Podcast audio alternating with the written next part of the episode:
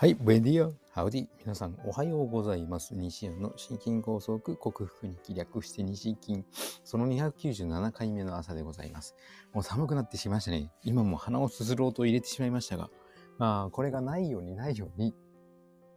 あの、お届けしたいところです。最近のラジオはよくこう、パーソナリティさんが一人で喋るっていうよりも、相方、放送作家さんっていうのかな、が目の前にいて、その二人の掛け合いで進める番組が多いみたいで、私の好きな番組もそういうスタイルをとっていて、その放送作家さんがさんがですね、すごく笑うんですけど、鼻のあの、豚のような鳴き声のような、あの、あの、息をするときの、いやこのいいやいいいい具合に出ましたね。この、この音を出したりするので、それってどう、どうな、笑ってるから仕方がないのかな。でも、ちょっとどうなんだろうと思いながら聞くときがあるので、自分もこの鼻をすする音は極力避けたいところでございます。えー、昨日の晩、えー、久々に140代、80代の血圧になり、を思ったんですけども、まあ、朝はまた少し戻りましたが、若干少しずつ、若干と少しずつは一緒の意味かな。はい。えー、血圧が下がりつつあるかなというようなところでございます。今朝方も上が160でしたが、下が90代。うん。そんなになんか拍動も強くなくっていう感じで過ごせております。はい、今日もよろしくお願いいたします。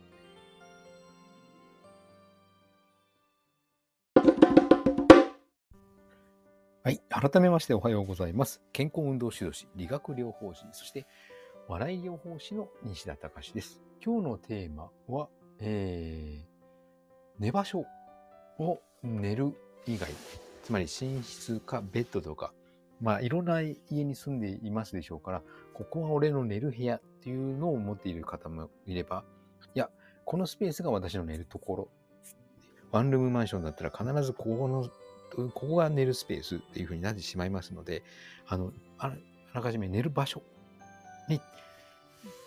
ついてのお話です。そこの場所は寝ること以外で使わないというのをテーマにお送りいたします。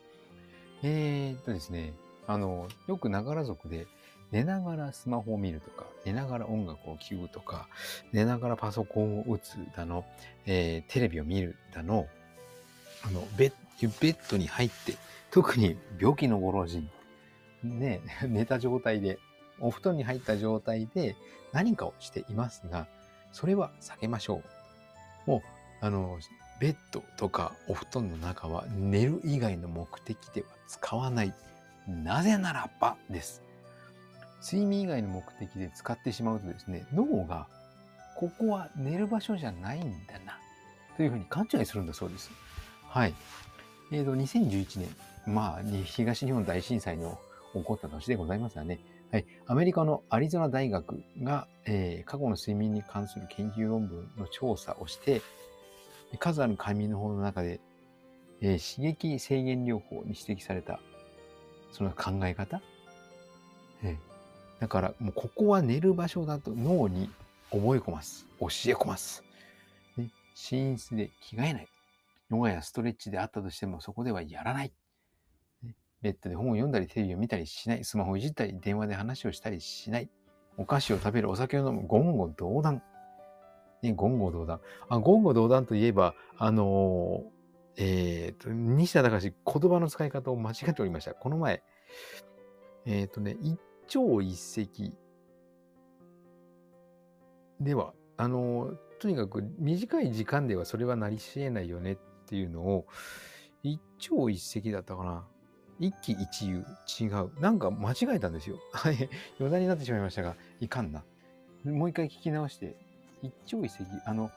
えー、っと、短期間では、はい。そんなもの、短い期間では簡単には変わらないとかって意味のところを、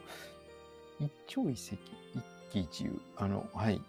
なんかその言葉を使いのを間違えました。ああいう余談どうでもいい話でした。脳の勘違いをさせてはいけない。ここはもう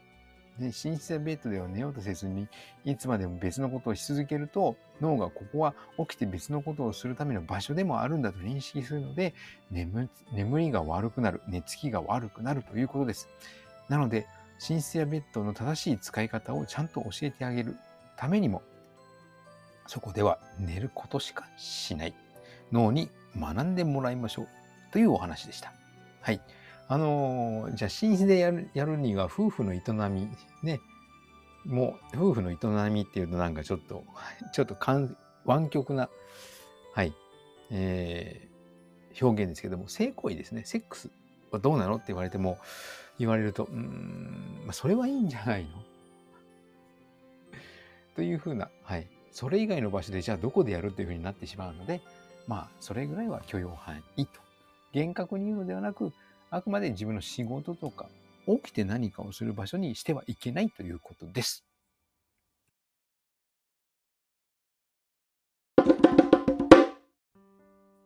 はい、お送りしてきました。西安の心筋梗塞克服日記略して西筋は、健常者や子供たちに運動パフォーマンスの向上と健康の促進を運動指導と栄養指導の両面からサポートする健康運動指導士、心身に障害を負ってしまった方々に医学的リハビリテーションを施す理学療法士。そして癒しの環境を提供し、安心安全なほっこりした笑いを引き出して、平和をもたらす笑い療法士として活動する私、西田隆が、えー、コロナワクチン接種をたくさんした方々に囲まれて仕事をしているという、まあ、そのせいだと思うんですよね。シェディング被害と呼ばれる、あの、接種した方々が吐き出すスパイクタンパクと呼ばれるそういう物質を吸い込んだがゆえに起きた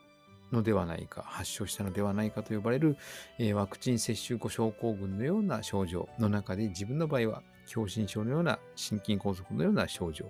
今は高血圧とちょっと頭の重みとかですね、あだるさとかそういったものですけども、ちょっと前までは副腎疲労じゃないかっていうぐらいだるかったです。それを、えー、オーソモレキュラー、分子整合栄養学と呼ばれる栄養療法にて食べ物とサプリメントで必要十二分な栄養を補給し、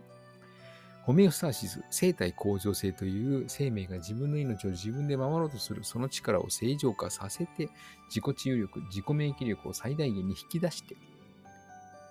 この症状を克服しようと実践し、今は睡眠、良質な睡眠に着目して、睡眠の学習もし、学習内容を共有しているという音声ブログでございます。興味のある方は明日も聞いてくださると、とても幸せでございます。